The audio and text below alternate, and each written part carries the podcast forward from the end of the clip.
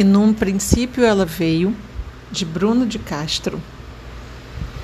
Segunda parte, Crônica 5.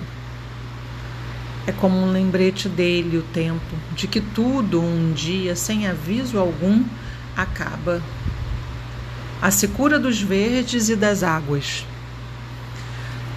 Quando o carro estacionou ao lado do casarão, a notícia correu da boca das meninas costureiras para o nosso ouvido antes mesmo de qualquer pé encostar no terreiro de tia Alda. O cafundó estava sem água. Não bastava ser o fim do mundo, o próprio cafundó do Judas ainda tinha de faltar água. Não caía uma gota da torneira, nem na cisterna tinha nada. Tudo estava mais seco do que roçado esturricado de sol. E era em todo canto, viu? No Buenos Aires, no Rato, no Japão, no São Paulo, na Serra Verde, na Jandaíra, em tudo que era pedaço de chão daquela montanha metida sertão. Escapava sequer casebre para contar a história distinta. Todo mundo sobrevivera nos últimos dias do pouco que conseguiu armazenar nos potes de barro vermelho urucum e nos tambores. As nascentes estavam mortas, os açudes vazios, as barragens secas.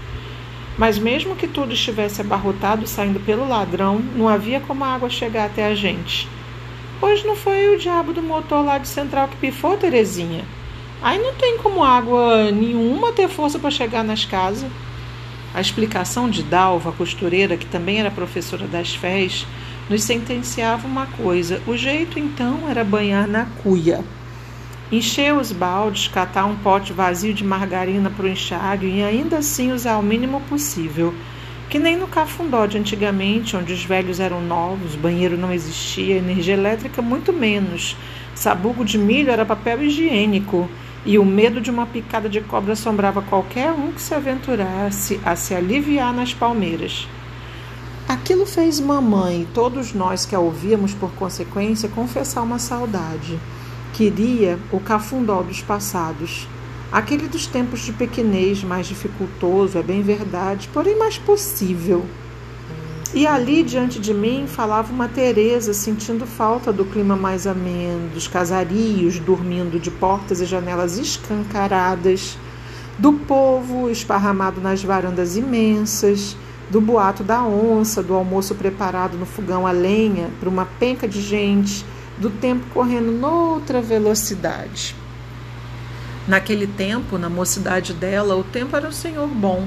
Mamãe podia perdê-lo, esquecer-se dele quantas vezes fosse necessário ou quisesse. Ele sempre voltaria. Estava a favor dela, justamente por ser um sujeito bom. Hoje não. O tempo se transformara num carrasco. Corria veloz, corria contra. O tempo de hoje, da velhice dela, é um tempo do qual ela lembra o tempo todo, justamente porque ele faz questão de que ela não esqueça. Pesa sobre o corpo e a alma. A secura das águas tornara-se rotina no cafundó. Cada vez menos nos vemos verdes e borboletas dançando pelas estradas. É como um lembrete dele, o tempo de que tudo, um dia, sem aviso algum, acaba, inclusive os tempos e a vida.